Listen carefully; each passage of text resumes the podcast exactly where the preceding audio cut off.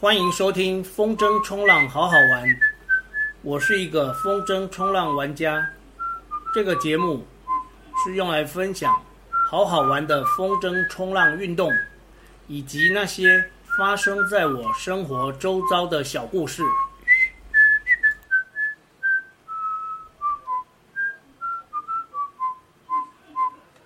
这是第二十一集，说一场风筝冲浪比赛。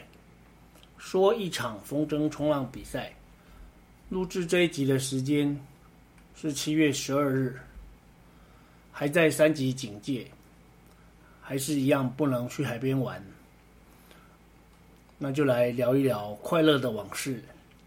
三年前，我还是菜鸟的时候，中华民国风筝冲浪协会在二零一八年六月二十三日。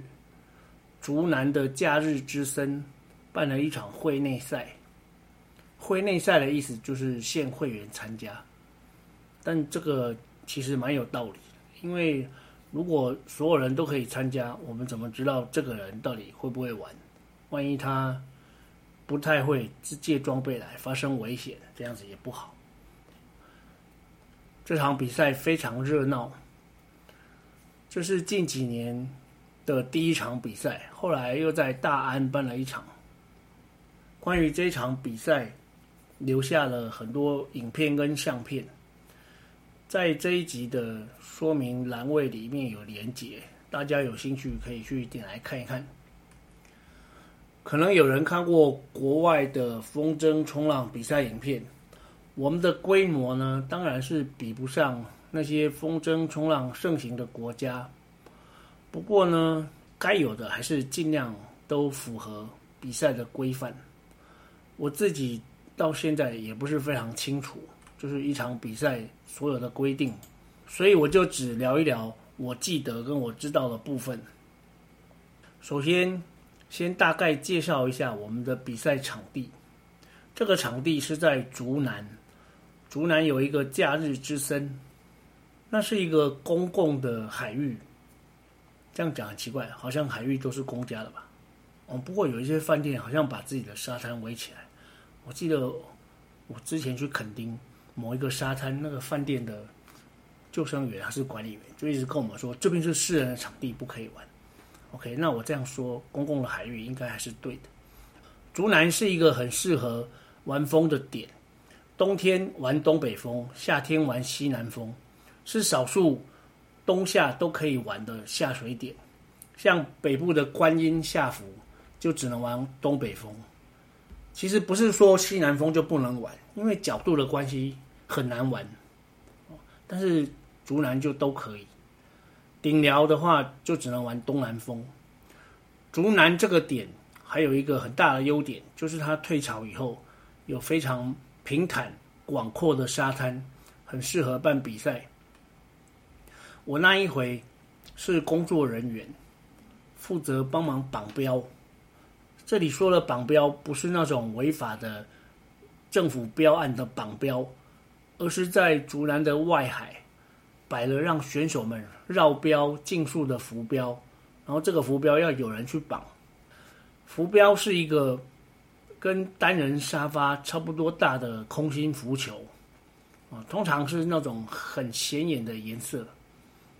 哎，橘色啦，或是很亮的黄色，透过一条特多龙绳连接一个锚。特多龙绳它是一种特制的绳子，哦，泡海水泡久了也不会烂。如果你用平常的什么童军绳或麻绳，那大概一下子就坏掉了。绳子的长短需要考虑到涨潮、退潮的潮差所造成的海水高度。也就是说，如果绳子太短的话，一涨潮，锚就会被海水的浮力拉离海底，离开了原本设定的位置。所以长一点比较好，但是也不能太长，因为会随着海流一直飘来飘去。我们这一回办的是竞速绕标，比赛分成两个阶段，第一个阶段是选手。会从下风处顶风到出发点集合，到出发点集合之后才会开始绕标。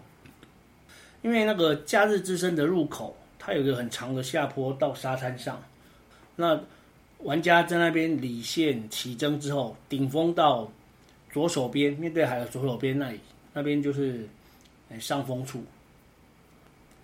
当时的会长是于自强，于大哥。于哥在开会的时候说：“这个第一阶段，同时也是在考验参赛选手的顶峰能力。我们找了一个需要顶峰才可以到的集合点，这样子可以过滤掉一些不会顶峰的人。不过，其实也有人是走沙滩过去，但是这个距离蛮远。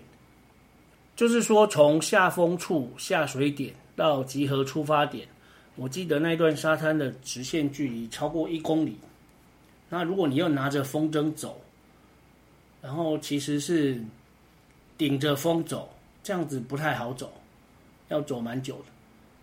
第一阶段时间并没有同时出发的规定，选手呢就是在规定的比赛时间之前自行下水，顶风到上风处的集合地点。所以这一趟非常的休闲，也没有比赛的味道。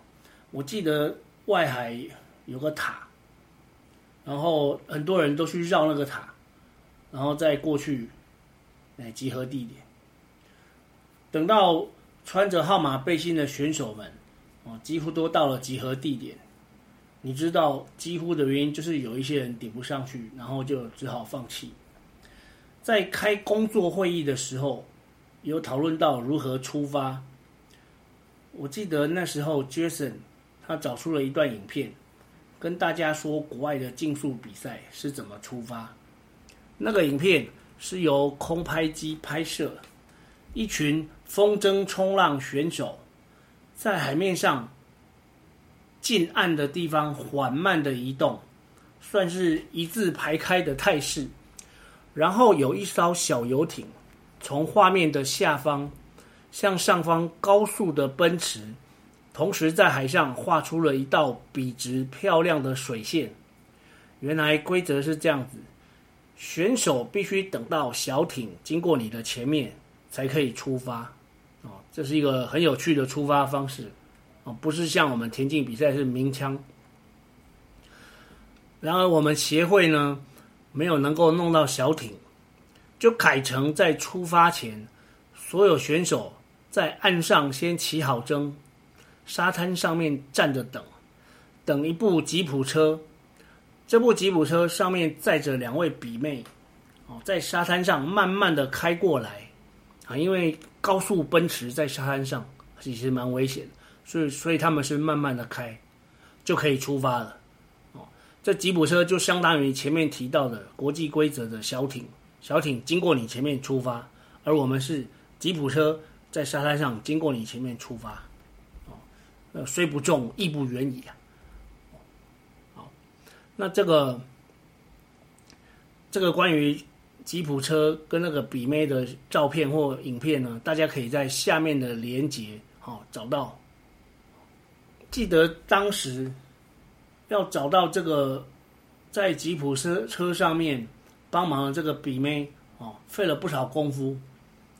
本来有找，就是一个会员，我不能讲他的名字，但是他拒绝了哦，所以本来我们大家都觉得他很适合，后来就去找那个假日之声旁边 Spot 的那个负责人 Tony Fish，就是竹南的老大 Tony Fish 哦，他才找到两个比妹来帮忙。